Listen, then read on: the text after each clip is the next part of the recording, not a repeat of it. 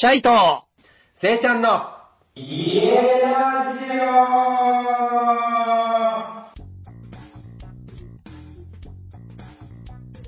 ジ皆さん、こんにちは。オナマステチャイとセイちゃんの家ラジオということですが、ー。はい。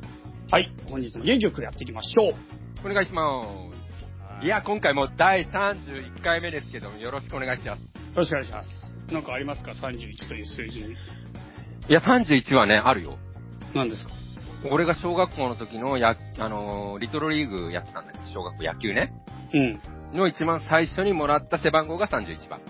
マジか。はい。31は俺も何も言えない。いやセイちゃん最近何やってるんですか？最近ね、あのね、ほら、俺太鼓式とヨガやってるじゃないですか。うん。まあ、太鼓ヨガって呼んでんですけど、最高ヨガ。はい。タイに古式の子を入れてヨガっていう感じで、最近自分たち呼んでんだけど。タイ式のヨガって知ってる？わかんないわかんないわかんない。ルーシー・ダットンっていう名前なんだけどね。ルーシー・ダットン聞いたことあるよ。そう。めっちゃ聞いたことある。多分俺が言ってる。違うかなんかでも、いや、俺、テレビかなんかで、でも結構昔に見たことがあって、聞いたことがあって、すごい。そうそうそう、それですごい興味あったの覚えてるよ。らなんか、せいちゃんがルーシー・ダットン最近やってるって言って、なんか聞いたことあるなってずっと思ってたんだよ。あそれでそうなんだ、ついこの前思い出した。ああ、そういえばなんかめっちゃそれ、昔興味あったなって。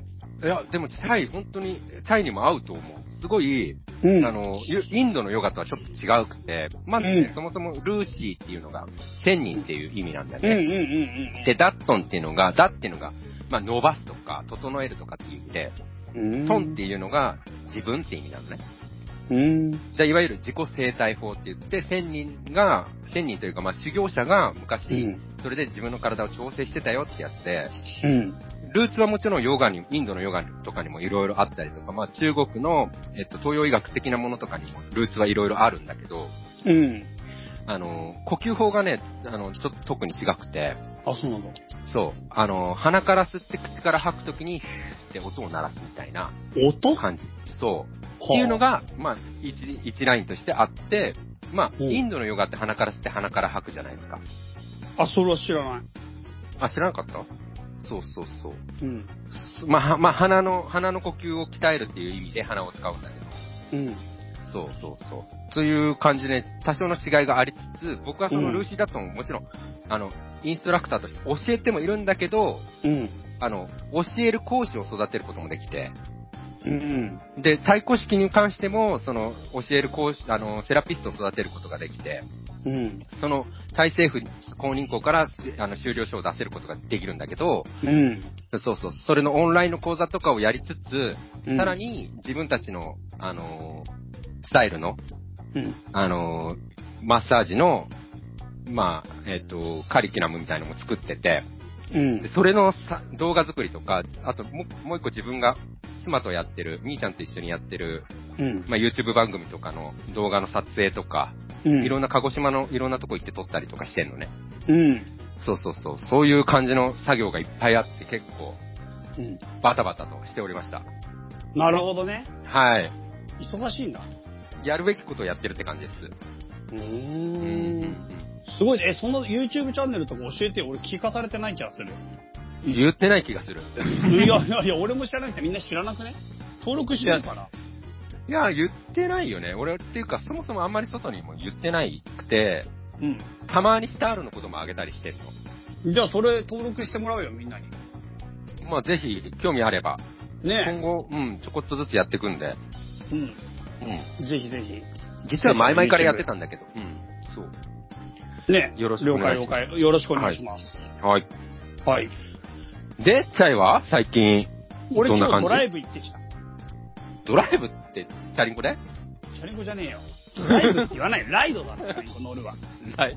だって、ほら、チャイが、あの、車を運転するっていうイメージがないから。いやいや、だから車買ったって。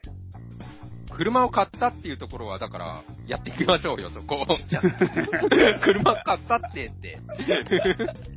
言ってくださいよ車買っ。たんです。買ったんですよ。だから、うんこの前。はい。はい。車を買って、それで今車を、なんていうのかな、内装と言えばいいのかな。はいはい。あのね、まあそうだね。うん車買った話からちょっとするよ、軽くじゃあ。え、いいっすか？うん、軽くだよ。軽く。あ、軽くでいいよ、軽くでいい。うん、車が、なんていうかもう、ちょっと欲し、今ね、今まで僕はね、近所が、本当に駅も近いし、うんしかも。スーパーもホームセンターもすげえ近所だし、職場も近所だから、チャリで十分だったの。うんうん。で、なんか正直言って、車の必要性を感じたことが本当になかったし、今まで一回も車持ったことなかったの。うん。で、特に今便利なとこにいるから、全然もう、オッケーって感じだったし、買うつもりなかったんだけど、うん。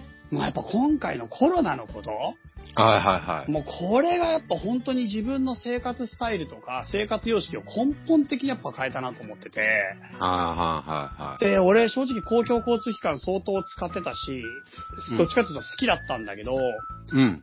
まあ本とか読めるしね。ああ、なるほど。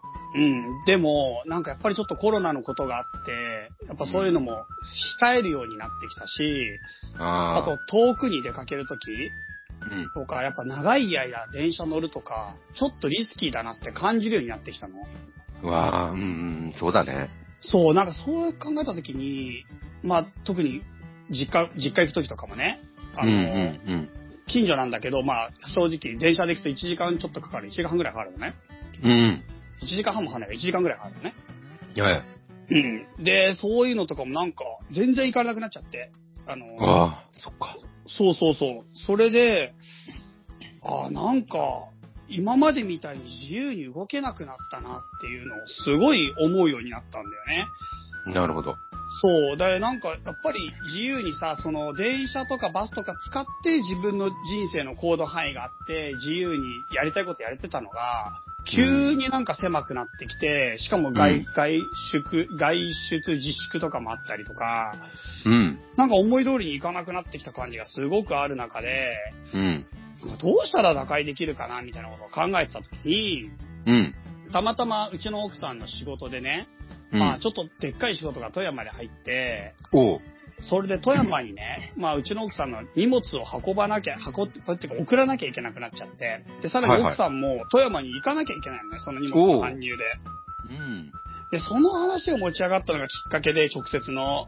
うん。で、そのまあ荷物を送るのはしょうがないんだ。まあ結構何万もかかるんだけど、しょうがないんだけど、奥さんが富山に行かなきゃいけないって結構や、嫌だなって思っちゃったの、俺が。うんうんうんうん、僕の職業柄もあるけど、相当気を使ってるから、そのコロナ対策はね。うん。うんうんうんそう、それのもあって、で、なんか一応まあ、富山の方にも連絡して、なんかやっぱり僕ら都心の方に住ん、近いところに住んでるし、うん。やっぱちょっと今状況が状況なんで、やっぱその搬入行かない形できませんかとかも聞いたんだけど、はい、やっぱどうしても本人が来ないとダメだって話になっちゃって、うん。うん、で、やっぱなんとか来てくれって言われちゃって、うん。で、どうしようかってなった時に、ああ、もうじゃあ車買おうってなって。いいね、いいね。いいよ、いいよ。あもう車だ、これは。うんと思って、もうんう、買う、買うって、それがきっかけで。で、結局それに間に合わせなきゃいけないから、はいはいはい。本当にもう最短 ?1 週間で手に入れなきゃいけないの、俺たちは車を。初の買い物なのに、車。そうそうそう。すげえまあ10日後正確には10日後ぐらいまでに手に入れなきゃいけない。うわー、車わお絶対わおわお。で、うん10日後に絶対必要だってなったら1週間ぐらいで納車できるって聞いたのね、最短でね、車って。うんうん。だ1週間で中古車の車検付きだったら1週間で多分納車できるみたいになったから、うん。ああ、もうそれだなってなって、うん。で、もう速攻で車探し始めて、それこそ職場の先輩とか、知り合いのリスナーさんとか、すごい詳しい人にもうすごい相談乗ってもらいながら、うんうん。車はちょっとどうやって買えばいいですか？みたいな そっからいいね、いいね。いいよ。車って実際維持費いくらぐらいかかるんですか？とかさ、うんうんううん。ん。で、めっちゃ相談して、そう、うん何も知らなかったから保険ゼロだもん。な。うん。そうそうそうそう。それでなんか相談した上で、まあなんかどんな車が欲しいのみたいになって、とりあえず荷物運ばなきゃいけないから荷物が運べる車ですってなってさ。おう。うん。それで、まあなんかじゃあとりあえず探してみなって感じになったから、うん。車屋さんに見に行ったのよ。おそしたらさ、まあなんか、まあ正直予算的にやっぱ軽自動車がいいし、維持費とか考えると、うん。で、軽自動車の中で荷物運べるってなると、なんかあの、うん。なんていうの、商用車ベースの後ろがでっかいやつ、本当に2人しか座らなくていいから、うちは。後ろは全部荷台になってるやつ。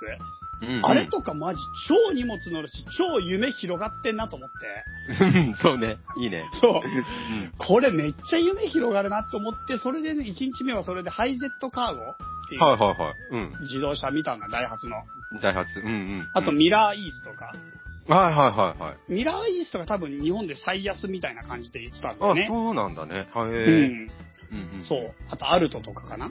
はいはいはい。で、そこら辺だと新車で100万切るぐらいの値段なのね。うん。で、それで、だけど、そこら辺でなんか結局フルフラットにならないし、なんかうん普通の自動車なんだよね、どう見ても。はいはいはい。で、なんかやっぱ荷物運ぶのには正直適さない上に、なんかそんなに夢が広がってないから、あいやー、これはやっぱ荷台がもう無限に広いやつだろうと思って、あ。はいはいはい。それでなんか最初の1日目で、このハイゼットカーゴか、もうエブリィ、おここら辺だなって思ったの。うん。いいうん選択。うん。そう、それでもううん今度家帰ってネットでバッて調べて、で見た時に、ちょうどエブリィってさ、なんか白とかさ、以外に色があんのね、エブリィって。意外と見たことないけどね。そうだよね。俺も出てきたことないけど、白と銀しか見たことないのに、他にも色があるんだよ。うんうんうんうん。それで、え、こんな色とかあんのみたいになって、うん。え、で、すげえいいじゃんってなって、え、じゃあちょっとこれ見に行きたいな、みたいな感じで、うんちょっとそその2日目の時に、車見に、もうそこで見に行こうっつって。で、早いなちょっと、うん、見に行って、うん。で、実物見たらうちの奥さんも色がいいって気に入って、で、俺も、あ、うんこれめっちゃええやんってなって、うん。うん。で、まあ値段的にはちょっと高かったんだけど、でもなんかね、うん正直やっぱ、結構車買うのハードルがあるのはやっぱ安全面なのよ。うん。だから、まあ新車は買えないにしても、正直1、2年落ちぐらいの限りなく新車に近い、限りなくぶっ壊れないやつが欲しくて。なるほど、なるほど。なんかそう、トラブルみたいな絶対対応できないから、まだ初心者うん。って。あなるほどね。だから、まあちょっとお金もそんなにあるわけじゃないんだけど、ただなんか安全を、安全をくれっていうやつ。うん。いいね、いいね。ユッスーが、ユッスーが昔叫んでた言ってたな、言ってた。俺もちょっと、安心をくれかそのリフレインで、ちょっと、戻ってきたよ。そうそうそう。それで、もうほんと1年落ち、2年落ちの範囲内で、うん。そんでエブリィの色がついてるやつで、まあ、良さげなやつをちょうどいいのが見つかったから、うん。よっしゃーって感じでそれをゲットしに行って、で、うん。まあ、すげえ嵐の中買い物に出かけて、嵐だったの。めっちゃ嵐だったんで、その日、雨で。すごくて、うんび。しょびしょになりながら行って、うん。うん、そんでそれ見て、もう、もう買います。早い、早い。いい客。一週間でくれ。おー、そうか、納車ね。なるはやで、なるはやで欲しい。うんうん、急に嫌な客。うん。そう、それでなんかねうん、手続きしてもらって、はいはうん、買ったんですよ。い。すげえじゃそう。ん。なんかいいな、そのスピード感。そうなの、もうね、うん本当になんか、なんていうのかな。うん。やっぱさ、ちょっと流れを作るためには勢いみたいのが必要でさ、はいはい、はい。あ、欲しいなって思ったんだけど、でも買い物ってやっぱり欲しいなでバッて買っちゃうとさ、ちょっと後悔するじゃん。やっぱ最低でも1日2日は寝かせて、もっと余裕があれば1週間寝かせないとさ、うん。いい買い物できなくない？わかるわかる。そうだよね。俺もすぐ決めらんないもんね。なんか、あの、うん。現物見てないじゃん。やっぱり。うんうんうんうん。そう。今ってネットで物見るじゃん。だかそうら、だよね。そうだよね。かなり、うん、リサーチ時間がかかる。正直。そうなの。だいい買い物とか高い買い物なんて本当は時間かかるんだけど、うん。でもなんかやっぱちょっと、その時は勢いがすごく、なんか重要だなって思っいや、たけど、時間がなかっ すごい。でも良かったのかも、そのが。た。そうなんだよ。それでババって変えて、うんで、うん俺の夏休みがちょうど先週の月曜日ぐらいから始まったんだけど、本当に夏休みの初日に届いたの。納車されたの。すごいすごいすごい。そう、そっから、まあ、うんもちろん奥さんの、あの、荷物運び入れる前に、いうんあのコンパネっていう板を床のところにね、はい貼ってフルフラットにした状態のところに、うん。あの、フローリングをさ、なんていうの、フローリングマットっていうのかな。あ、あーフロアマットね、フロアマット。フロアマットっていうのか。なんかそう、うんうんうんホームセンター行って買ってきてさ、なんか、はいはいはいもう木目みたいになってる、ふわふわのシートみたいなやつ。うんうんうん。ちょっと厚みあるやつ2ミリ、ね。そう、2、3ミリあるやつ。いいじゃん。うん。そう、んそれを、買ってきて、それをコンパネにぴったり合わせて、超強力両面テープで貼り付けて、うん。それでもう完全に部屋みたいになったの。うわー、うんナイスアイディアだな、それ。マジで。本当にすごい広くてね、シングルベッドぐらいある。もうちょっとあるのかなシングル、セミダブルぐらいあるのかな、もしかしたら。もっとありそう。あ、セミダブルは余裕であると思うな。うん、多分ね、セミダブル、ちょうどセミダブルぐらいだと思うんだよね。うんの床ができ。たの。すげえいいな。そう、一気にそれで床ができて、んめっちゃいい感じになって、うんしかもなんかあれさ、本当にフルフラットにして、そのコンパネの板がね、1300円ぐらいで、それをまあカットして、カットって無料でできるから、そこに、あの、そのシート、シートがホームセンターでメーター1480円の買ったのね、2メーター買って、お、お、3000円ぐらいでしょ？うん。それで協力両面テープが600円ぐらいしたのね。うん。だから、1300足す、まあ、3000で4300、600で4900円で5000円ぐらいで、うんもうフルフラットの超いい床ができちゃうの。すげえ。すげえな。めっちゃいいよ。いや、本当に、しかもめっちゃいいよ。超居心地いいの。部屋みたいになっちゃった。ええいいな。書斎ができたね。そうそうそう、本当にそんな感じの、部屋、部屋みたいに後ろができたとこに、今度じゃあ、うん。あの、棚とか、カーテンとかつけようと、なんかさ、そしてうちの奥さんが車中泊のキャンプ、軽キャンプ車中泊改造みたいなさ、お本買ってきたのよ。手作りキャンプやる気満々。そう、カスタムみたいなね。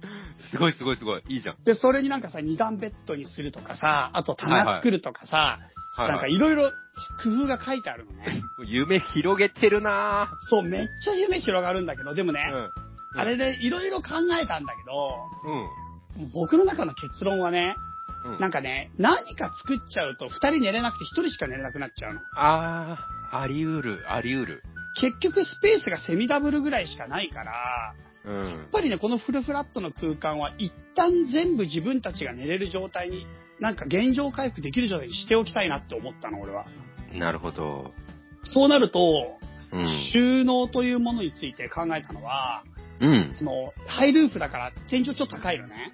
はいはいはい。その天井の隙間にネットラックっていう純正品でネット、あの、網網のなんかラック、なんていうかな、棒で固定された針金の網網みたいなの貼ることができるの上に。ああ、はいはいはで、あれは純正品で2万6千円ぐらいするんだけど。おー。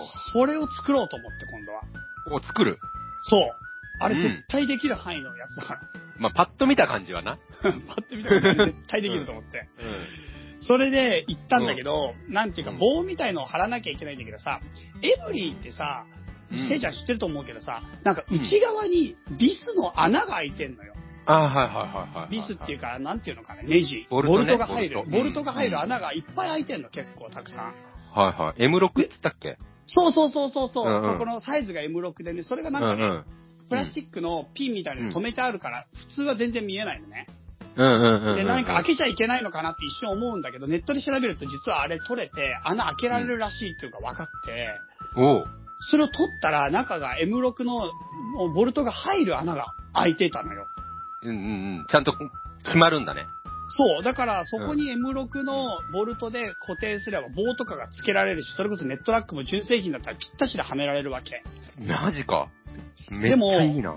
そう、ただ、ただ、うん純正品はちょっと今んとこまだ買う予定がないから、はいはい。そこでなんかどうやったら棒をまず貼れるかなって考えたときに、うん。なんかね、車ってさ、上が、なんか、ちょっと、わ湾曲し、湾曲っていうか、なんていうかな、その、丸くなってる、曲、曲面になってるから、曲、曲面になってるね。うん。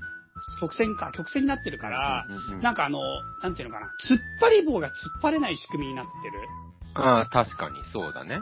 なんか突っ張ろうとすると、下の方が大きいから、下の方に向かっては力が弱いんですよ。うん。上がちっちゃくてうん下が膨らむような状態になってるから。うんうん、わかる。そう、だから突っ張り棒を突っ張るのが多分一番楽なんだけど、突っ張れないんだよ。パレ、うんうん、だね。そう、でも、突っ張らせたいんだよ、俺は。突っ張らせたいんだ。うんだって、だってさ、ジャストサイズの棒をボルトで固定ってかなり難しいと思って。そうね。そう、しかもその、の遠曲になってる、湾曲になってる、その曲面のところのジャストサイズの棒を買ってきて、しかもカットして、それをボルトで固定するのはね、相当ハードルが高いと思ったのでう、んうん。やっぱり俺の中では突っ張り棒を突っ張らせるっていう方方法になり、ただうん突っ張りをすることができないと。はい。できない。うんじゃあどうすれば突っ張らせられるかって時に、おあのね、ホームセンターでさ、L 字型の金具みたいのを買ってきて、はいはいはいはいはい。L 字型になってる黒い金具を買ってきて、それを M6 のボルトでと固定したのね、壁に。なるほど。見えてきた。いいね。そうするとその L 字型のところの下の L で、突っ張り棒を下側に支えることができる状態なるほど、なるほど。それを左右に作ることによって、突っ張り棒が下面、下方向に対する力を全然なんかかかっても大丈夫な状態に突っ張らせられる。しかもなり、ます。L 字型の L の縦の棒の部分が壁にガッてくっついてるから、実際突っ張らせることもちょっとできるようになったの。おー。そうすることによって、突っ張り棒、これもダイソーで1本150円で買っていた突っ張り棒2本 マジか。が、固定できた300の。そう、300円で固定。でもね、その L 字型フックが1個350円ぐらいするんだよ。高えんだよ。L, L 字ステイね。L 字ステイ、ね。L 字ステイか。L 字ステイが1個さ、それ 4, 4つ買ったから、うんうん。多分そうだね、4つ300円、必要。300円か350円ぐらいしたんだよね。だからそれが四三12の4、5、20、1500円ぐらいしてんの、それで。L 字。安い安い、でも安い。いいぞ、いいぞ。で、そこに突っ張り棒で300円で1800円で今突っ張らせるとこまで来たわけよ。うん、突っ張らせたかったからね。そうよ。それで突っ張らせることが成功して、これでガンガンうまく突っ張ったわけよ。両方とも。で、全然下方向への力ができたわけよ。うんあとはネットを張るってことだったんだけそど、うん。これが100円ショップでさ、うん。あの、金属の網みたいの売ってんの、あの、ガーデン用品みたいなやつで。ガーデン用品の金属の。ああ、そういうことか。そう、わかったわかったわかったあの、なんかさ、十字で、本当に網みたい、太い網み、太いっていうか、粗い網みたいになってるやつ。うん。柵みたいなやつだよ、柵。そうだよね。あれって、あ、柵みたいなやつか。柵っていうのかな？なんて言えばいいのかな？あれってさ、うんうんうん。あの、苗がこうやって登ってくのをこう、ためにあるやつじゃなくて。うん何のためなのかちょっとわかんないんだけど、でもなんかね、うん。四角い正方形がいっぱいある状態で、だから要するに本当に十縦にビーっては硬い針金が入って、横にも硬い針金が入ってて、うん。うん。で、ガ5番みたいな状態になってる。ガーデニングのや、ところにあったの？いや、ガーデニングのとこに、とこと DIY の間にあった。ちょっと笑わせないで。そういうことを聞いてるんじゃないんだから。どこですか、それ。そういうこと聞いてんじゃない店入って奥の左側の方だよ。いい加減にしなさいよ、ほんと。そう、でもそれ買ってきたら、それがマジね、奇跡的に俺の貼った棒と棒の間にぴったりのサイズだったの。奇跡すぎない？すごくない？マジ奇跡マジ奇跡なの、これが。で、このマジ奇跡なやつを、今度うん保険ショップで買ってきた結束バンド。わかる結束バンドって、あの、プチわかりますよピチピチピチピチって引っ張って、プラスチックみたいに引っ張ると、ガチッと止まるやつ買ってきて、うんあれで結束させたんだよ。結束と、ウケる。そうそしたらもう完全にネットラックができたの。すげえな。そう、すげえいい感じでできて、しかも100円ショップでさらに金属の網みたいのも、網網じゃない、カゴか。薄いカゴみたいのも買ってきて、うんそのカゴも結束バンドでそこの上に固定すると、なんか荷物がちゃんとそこに収まるようになって、車発車した時に前後に揺れても飛び出さなくなった。うん。そう、さらにそのネットラックの下の部分に、おばちゃんの、そのチャリンコにひったくり防止のためにかけるか、か、あるあの、カゴをカバーする網あんじゃん。ありますゴム、全ね。部ゴムでできた。あれも買ってきて、うんあれを下に貼ってハンモックみたいにすると、そこの隙間にいろんな荷物も入れられるの。なるほど。なんか、おばちゃんって言ったから、なんか雲行き怪しいなと思ったけど、めっちゃいいアイデアだな。そうそうそう。それでもうなんかかなり利便性のいいネットラックが完成して、うん。これがだからほんとね、いくらだったんだろうだから、やべ、クソ安そう。1500円のところにん、カゴを2個買って、うん。で、網1個買って、うん。それで、結束バンド買って、で、おばちゃんの網のカゴカバー。じゃああ2000円とか2000円ちょっとぐらいじゃん。すげえ、来た。いえ、元のやつはいくらって言ったっけ？ほん2万6000円買ったら。うわ、やばいな。そう。でめっちゃいいのができたんだよ。ウケる。いいね、いいよ。で、その時ちゃいいに、ね。うん。そう、実はその、さっき言ったさ、金網みたいなやつさ、ネットラックの底に貼ったって言ったじゃん。うん。で、その金網みたいの実は、1個だけじゃなくて何種類か買ってたのね。なんか使えるかもみたいな。ああ、はいはいはいはい。で、それの余ったやつがあって、ちょっと小さめのやつ。うん。で、これ余っちゃったなと思ってたの。で、うんでもどうしよっかなと思ってたら、それを窓のところのところになんか試しにやってみたら、めっちゃかっこよくなった。なんか、なんていうのかな。護送車みたいになるの。窓の、護送車めっちゃかっこいいっていうのがよくわかんないんだけど。窓のとこに金網みたいなのがつくと、もうごなんか護送車みたいなのわかるうん、2回言ってるけど、それ 4WD っぽくてかっこいいってことでしょ。多分 めっちゃかっこよくなるなと思って、それ窓につけようと思って、窓のところに内側？外側？どっち？外側に内側内側だよね。びっくりするわ。で、それを内側につけたのよ。それも結束バンドで上のネットラックと固定して、うんさらにシートベルトの部分とか、まあ、横のところもちょっと工夫して固定することによって、両窓にそれを後ろの両窓につけたのね。はい。で、それかっこいいかなと思ってつけただけなんだけど、意味わかんない。そう、それかっこよくなったんだけど、うん。なんと、そこ、そこ、網網になったから、うんそこに今度 S 字フックかけたらバッグとかかけられるようになっちゃって。部屋じゃん。そう、めっちゃ便利になっちゃったの。その網網があるおかげで隣にバッグかかるし、傘もかかるし、あと、その後ろのところに、なんていうか、なんていうのかな。あ、まあそうだね。そこいろんなものかけられるな。確かに、やりようによっちゃいろんなものかけて、アウトドアグッズそこに、もう、なんつうの、収納セットできるレベルになるね。そうなんだよ。めっちゃそれ両方頭いいじゃんにつけちゃったから、なんかしないけどうんめっちゃ便利になっちゃった。なんか収納もこれで OK みたいになっちゃったの。うん。そう。それで今度、でもう、なんかじゃあ、でもなんか例えばキャンプ用品みたいなものとかさ、まあちょっとした道具みたいのを入れるためにコンテナ買ってきてさ、で、うんコンテナを2個箱、ちっちゃい箱を買って、うんその中にいろいろ荷物ガチャガチャ入れて、そのコンテナの周りにさ、今度イレクターパイプっていうのを、ああ、いいっすね、イレクター。出てきましたね。イレクターパイプってなんかさ、せいちゃん多分うん詳しいかもしれないけどさ、うんあの、金属のパイプの周りにプラスチックがコーティングされててさ、そう。それでなんかあの、任意のサイズでカットしてもらったり、もしくはカットしたのが売ってんのよ。うんうんうん。で、俺らもさカットしたやつ買ってきた。うん。あれ、意外と安くない？安い安い。1本想像より130円とかで買える。そう。あれ、想像より安いよね。安い安い安い。そう。でもあれ想像よりも多く買っちゃって、めっちゃネット金かかっちゃったけど。計算してから買ってください。そう。イレクターパイプがあればどんな家具でもなんかできそうだぐらいの勢いあるじゃん。いや、あれすごいよ。矢崎矢崎グループ、矢崎創業だっけ？矢崎グループだよね、確か。うん。あっていう会社の、イレクターってやつ、DIY でかなり最近注目されてるよね。もうあれすごいよ。何でもできるね。素晴らしい。い。あれ、めっちゃいいアイデア。そう。で、あれで固定してローテーブル作ろうと思って。はいはいはい。で、なんかイレクターパイプでローテーブルの、なんか枠を作ったのね。うん。で、その枠の上に板も買ってきて、うん。で、その板を塗って置いたら、なんていうか、その枠の上に板を置いたら、もう速攻でそこにちゃぶ台みたいなのができるのよ。めっちゃいい。うん。そう。で、いいねこのちゃぶ台なんだけど、うん。その板をまず一旦取り外して、横に立てかけて、さっきの網網のところの横ら辺にちょっと収納、なんていうかな、立てかけるスペースがあるんだけど、うん。そこの部分に、まあ、立てかけるともうほとんど目立たなくなるのね。うん。うん。で、さらにそのエレクターパイプの枠は、そのまんま車の後ろのところに置いとくと、その枠の真ん中にコンテナが置けるのよ。でなるほどコンテナなるほど上の天板がなければコンテナいくらでも重ねられるから枠が気にならない状態になる。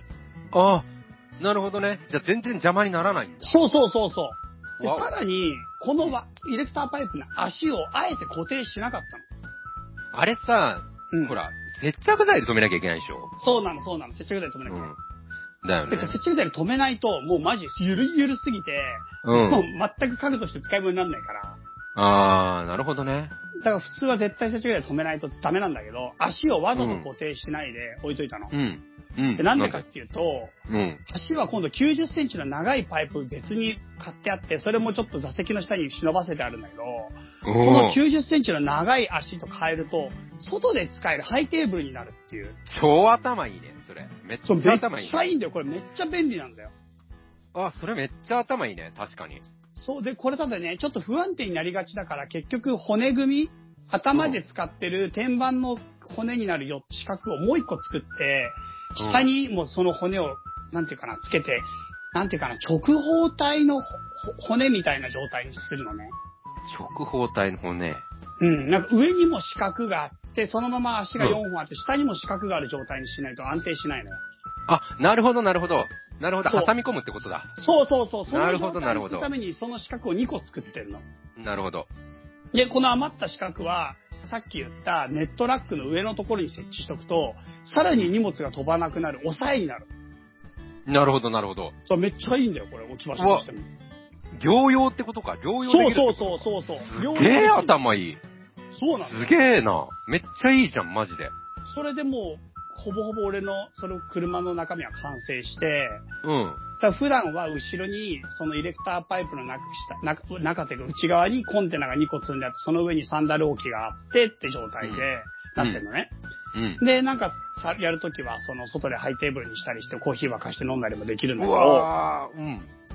で、中で寝るときは、今あったコンテナとか、あともし自分たちが旅行行くならスーツケースとかちっちゃいやつ持ってくんだけど、うん。そいつらを全部座席の、なんていうかな、前の方の運転席と助手席の方に全部置いちゃうのよ。コンテナとか、さっき言ったスーツどケースを。ういうこと？寝るときだけでしょ？そうそう、寝るときだけ寝るときそうすると、後ろフルフラット移動めんどくさいのね。うん、わかる。でも移動さ、毎度しなきゃいけなくて、俺も超大変だったんだよね、あれ。あ、そう？うん。でも、今のチャイの話聞いてたら、チャイのやり方だと、そんな大変そうに感じなかったな。あ、俺スタールがあるからか。あ、そうだね。荷物の量だと思う。荷物の量だと思う。俺今んとこ荷物が、コンテナ2つと、スーツケース1個と、リュック1個。あ、リュック2個かな、奥さんか、ら。そんなもんなんだね。そんなもんなんだよね。それを丸ごと全部前の座席に移動する。後ろフルフラットの部屋になっちゃうのよ。わお。しかも、ハイテーブルは外に出しといてね。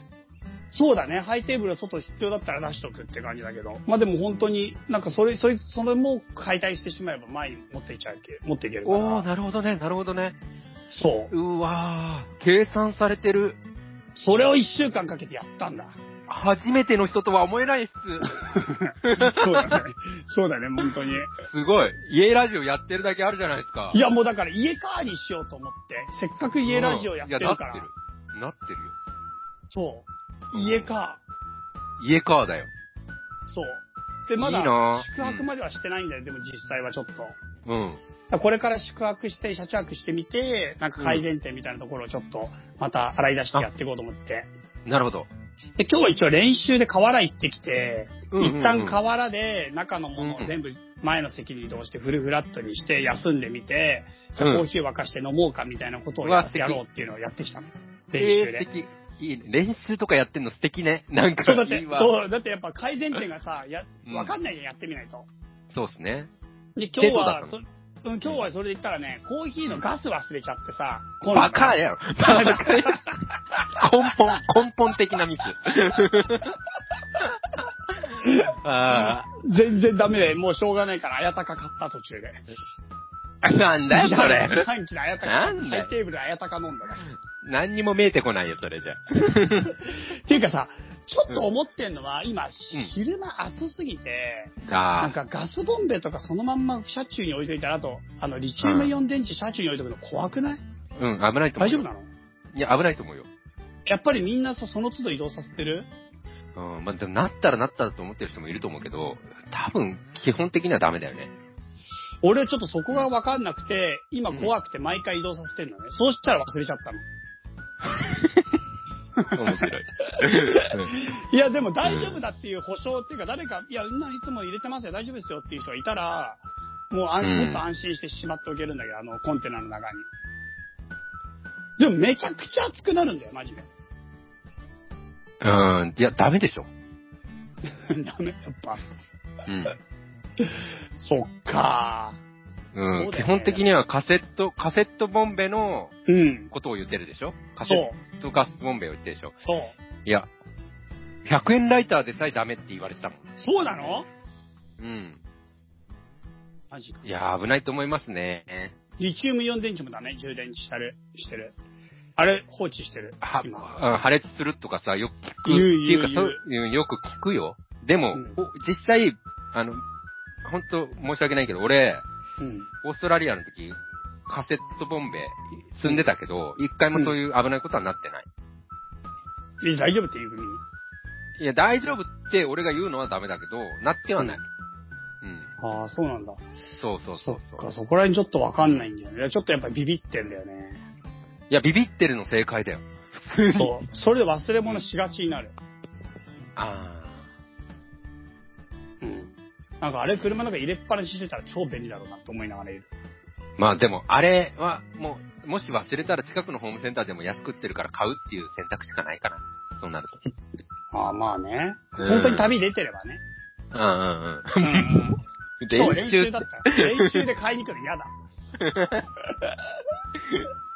練習は忘れちゃダメだから、まずそもそも。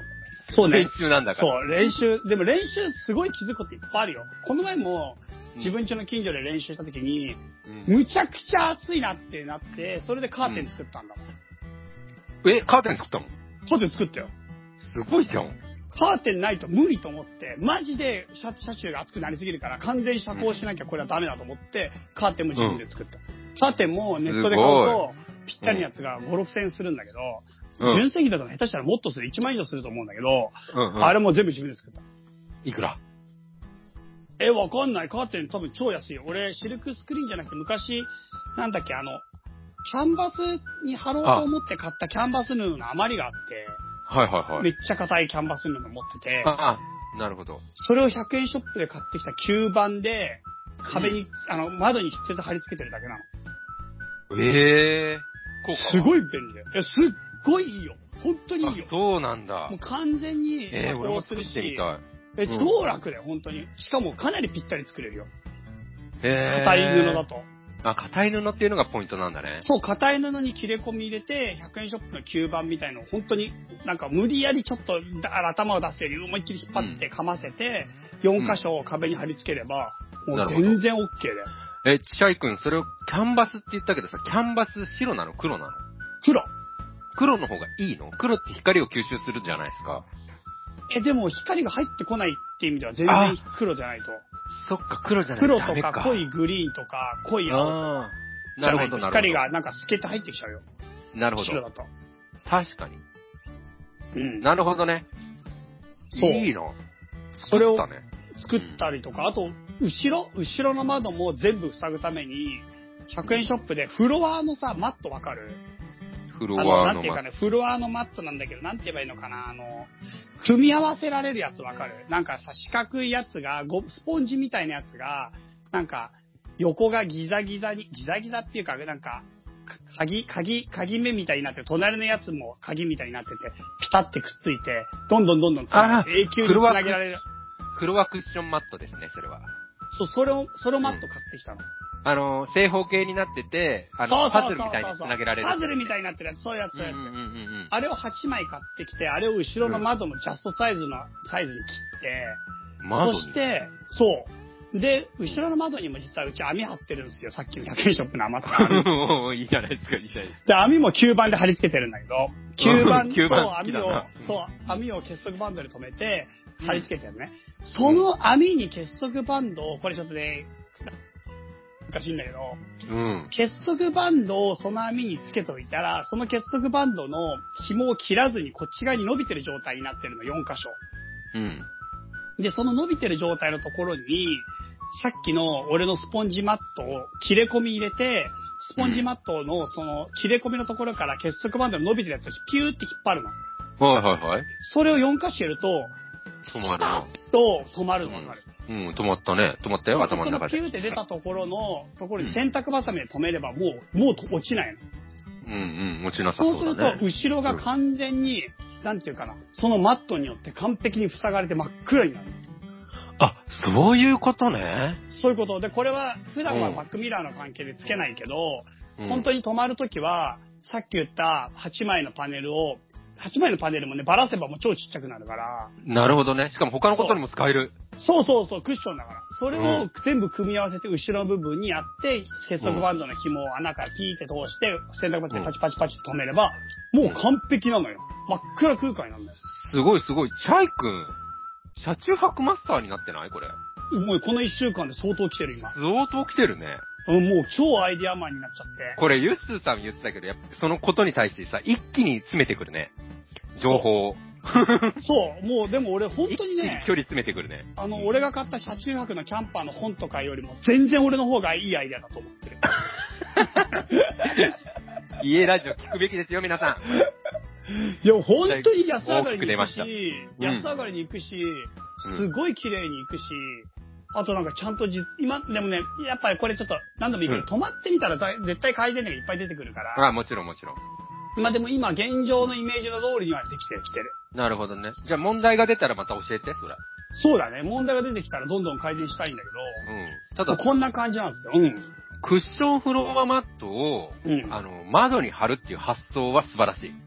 あれめっちゃ良かった、本当に。素晴らしい。本当にない。聞いたことない。うんそう、なんか断熱にもなるかなと思ったの。素晴らしい。俺、それも思って素晴らしいと言っている。うん。なるほどね。でもさ、車の中って結局さ、あの、うん止まってる時結構暑くなるじゃん。うん。で、俺最近ちょっとあの、ドンキホーテでいいもの見つけて、うん。そのクーラー、すんごい小型クーラーっていうのがあって、うん。本当にあの、正方形のキューブリックで、うん。20センチ20センチ角かぐらいのサイズでクーラーなんだけど、やべえな。ペットボトルのお水を入れて、中に、あの、フィンみたいのが入ってて、そのフィンが水を吸い上げることで、冷たい風が出るんだけど、後ろからは、あの、うんパソコンのファンみたいのが回ってて、うん。で、パソコンとかさ、車の中で使ったらさ、USB があるじゃん。うん。で、USB に挿すと、もうそのクーラーが回るっていうやつで。え、涼しいのそれ？いや、結構ね、だ出る風は冷たい風、本当に出る。ええそうそうそう。だからもしかしたら俺正直車中泊にベストかもって思う。え、マジで？うん。いや、締め切らない。開けるけど、うん。あの、どうすんの？虫の問題とか。うちは網戸も作ってる、今。網戸網戸網戸も作っててん。網戸も網作ってる。の。うん。そう、その問題をね、回避できないときには使える。うん。あと、やっぱり、開けてて、暑いじゃん。で、扇風機とかは使えないじゃん。あ、扇風機使ってるよ、俺の部屋は。俺の車中泊はて扇風機。俺の部屋。ん 俺の部屋言うてたけど。俺の部屋は、あの、それこそ USB で回る扇風機持ってて、それの USB を、あの、リチウムイオンのさ、普通の、なんていうか充電池あるじゃん。バッテリー。あれに、バッテリーに直接繋いで扇風機回してるよ。あ、それで回りますよ、これも。僕そうそうそ卓上クーラー。う。うんうん、そう、その状態で回してる。いろんなタイプがあるんだけど、それ全部それで回るし、く、うん。絶対扇風機よりは涼しい。あ、そうなんだ。うん。マジか。ほんと。風どんぐらい来る？風はね、あの、ファン、ファンが最高に回ってる時のぐらい。パソコンのファンが最高に回ってパソコンる時ぐらい。のファンって正直そんなに風来ないイメージなんだけど、薄い、薄いじゃん。それは言わないで。それはなんだ言わないで。よ、弱点あんのかよ。いや、なんか扇風機俺が持ってるのはちゃんとま、ちゃんとある程度風来るのね、扇風わかった機として。。わかった。それとツインで使おう。あツインで。すげえな。向かい合わせでしょ、もちろん。うん。向かい合わせた効果ゼロだ。お互い消し合ってる。使って、二つで使って。多分、すごいいいと思う。そうか。うん。ただ俺のやつは、うんあの、ドンキホーテで買って3000円ぐらいだったの。うん。で、まあ、アマゾンとかいろんなところで見るとし、あの、5000円とか8000円とかラインがあるんだけど、うん。まあ、俺のはそんなに涼しくない。なんだよ、それ。どっちだよ。どっちだよ。みんなの心を乱すな。どっちかにさせてくれ。いいやつは涼しいや。でも、本当に冷たい風は出るから。どっちなんだよ、だから、だから。だけどどっ、ちなんだよ。涼しい俺のか俺ちょっと涼しくないのかしかいや、涼し、こう涼しいよ。涼しいけど、ちょっと持ったかなって思われて嫌だから、まあ大した。うんいや、おすすめ度ではどれぐらいなの？え、それ何パーセントとか言ってよ、それ、ほら。?10 点満点でどれぐらい買いなの？えーっと、4.5ぐらいかな。うわ、全然買いじゃねえじゃん。え、待って、せいちゃん車中泊するとき、夏の車中泊でうん、10点満点の中で、絶対に買った方がいいので、なんか上位で点になるの何がある？夏のね。うん。え、水着じゃない？夏の車中泊で使うのそれ。どういうし車中泊してんだよ。車びっしょびしょやな、本当にもう。いや、もういつでもいける。いつでもそう、あいつでもいけるように。なる前提もしかして気持ちそうそう悪いな。そう。だし、いつでも水浴びれるぜこと、ように。水着。車中泊でやって考えてください。車中泊で。あ、車中泊でね。はい。寝てる時に必要なアイテム。あ、寝てる時に必要なアイテム。寝てる時に必要なアイテム。あ、俺はね、あれ使ってたね。も う全然普通でいい？ごめん。めっいやいや。ちゃ普通っていうかめっちゃがっかりさせてもいい？ううん。手ぬぐい。ん。じゃあ何使ったの？手ぬぐいを首に巻く。どうして？全然違うから。濡らした手ぬぐいを首に巻いてた、よく。あー、それで冷やすのね、体をね。そうそうそうそうそう。あー、それでも結構いいかもね。うん、ごめんね。でもなんか暑そうだな、でもどっちにしても。なんかさっきの 扇風機、扇風機みたいなやつ待ってたのよ。そうそう、アイテムでしょ？言いたいの。そう言われたいの。そうそうそうごめんね。アイテム買う金がなかったよね、当時。あ、いや、だから今、今でもいいんだよ、今でも。なんか、これがあったらよかったのにがあるのかな。が正直これがあったらよかったのにがさっき言った卓上クーラーなんですよ。あ、そうなんだ。そうか。俺、扇風機がだいたい1500円ぐらいで買ったので、俺が買った扇風機は。うん。1580円ぐらいで多分 Amazon で買ったと思うんだよね。うんうん。うん。それより卓上クーラーの方がいいのか。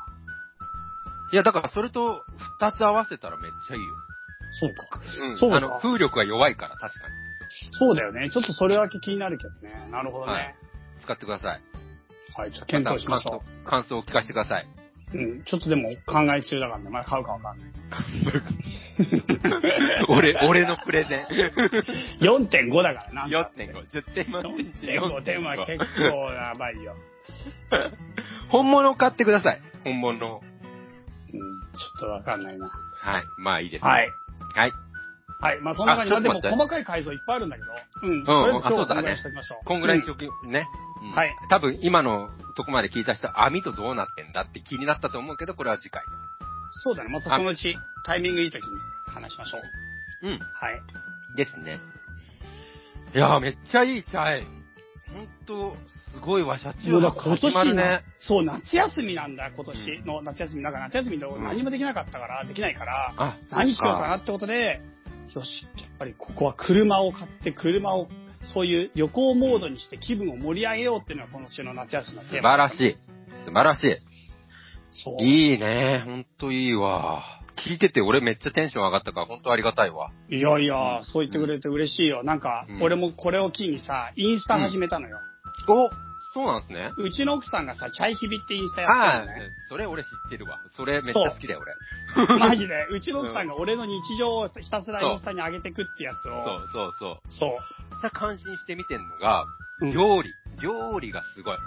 あ、料理好きみたい。うん。チャイがでしょ？そう。俺マジであれすごいと思って、チャイが作る料理、盛り付けが美しすぎる。素晴らしいあー本当にまあ、盛り付けはちょっと普通に、どうせ食べるなら意識してる。うん、どうせ食べるからね。すごいすごい。めっちゃいいよ。あの、チャイ、チャウ、チャオ。違う？あちょっとわかんない。チャイチャウチャオじゃないかな。王が2つあるんじゃないかな。ああ、そうそう、インスタ。インスタ後でちょっとよかったらフォローしてください、皆さん。うちの奥さんがチャイヒビって言って、チャイの日常をうん。お届けするみたいにやってて。うん。俺ね、やっぱうん生きてて気づいつつあることは、うなんか日常生活の中にクリエイティビティを入れないと消費だけになっちゃうんだよね、人生って。確かにね。そう、何かを作り出すってこと、それはもしかしたらそ仕事なのかもしれないし、うんなんか会話なのかもしれないし、何かかわかんないんだけど、自分が何かを表現したり作り出すっていう活動を意識的に入れていかないと、うんただの消費者になっちゃうと、欲に、欲にね、駆られるだけになっちゃうのね、人生の生きなるほど方が。。なるほど。だから、どうやったらクリエイティブなことを日常生活に入れられるかを僕はすごく意識するようになったの。なるほどだか。ら特に。うんでその中で料理がものすごいクリエイティブだなって思ったんだよね。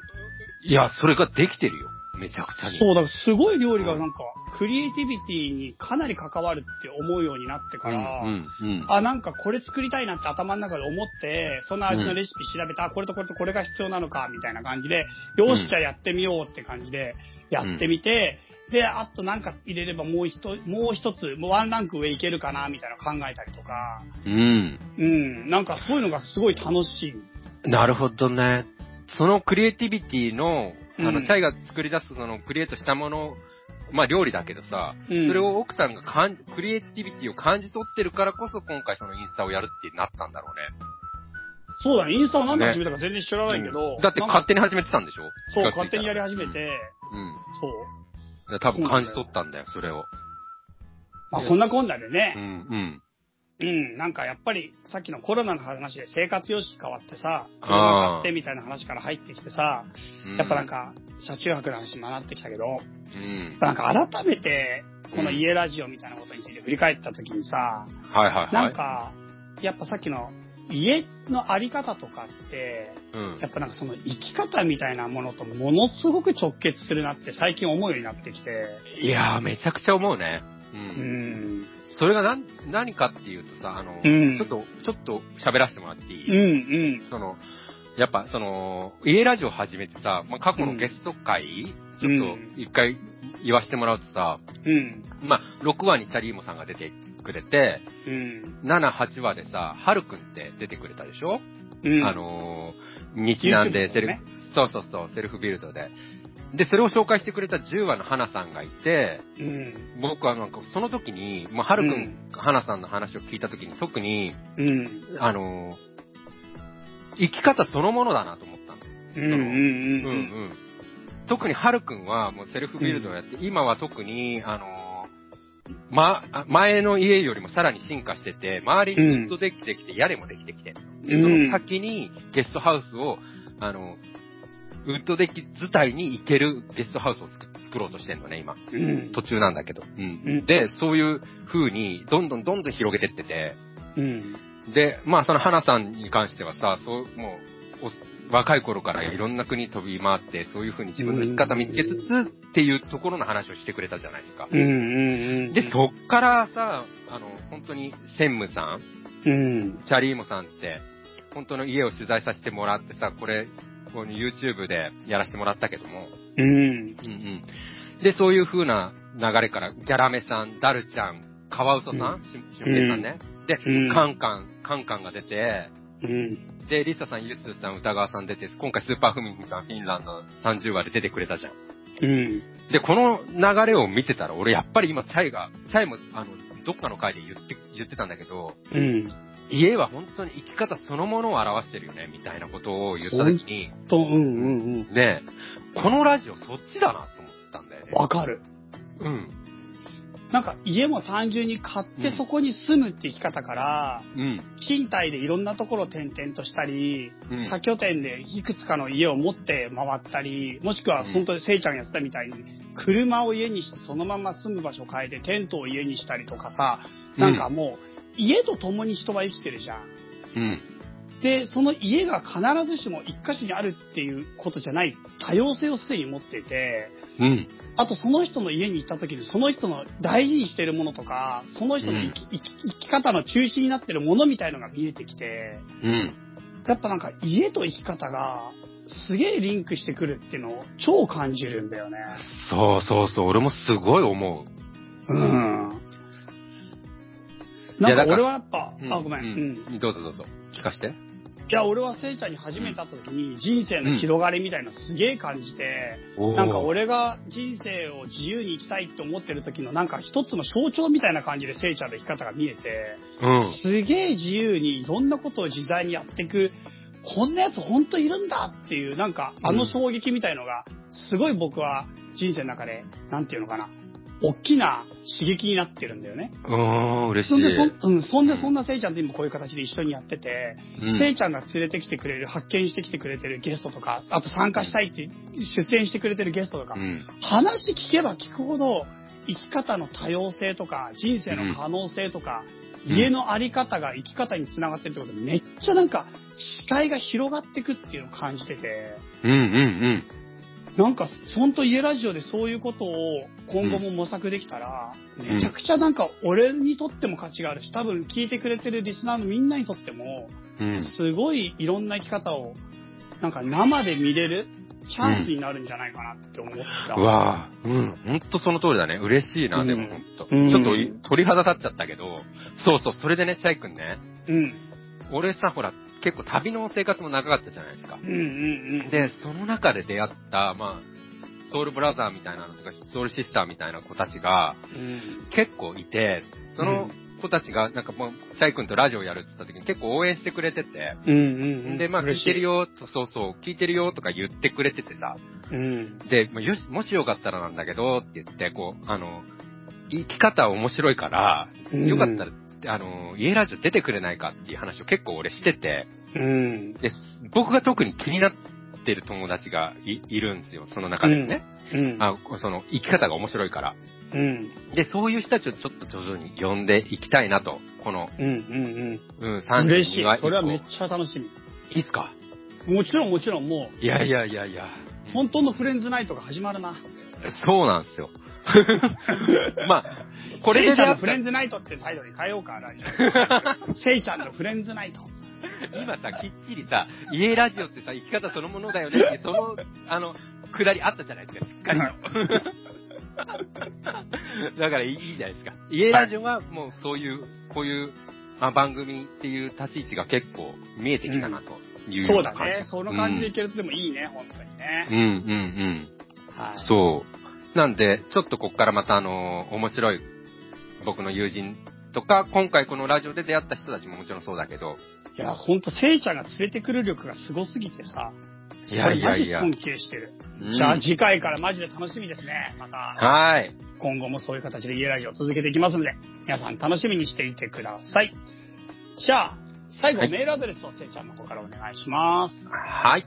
チャイセイ家ラジオ at gmail.com こちらまでお便りよろしくお願いしまはい、お便りご感想あれば、どんどんどんどんお待ちしてますので、ください。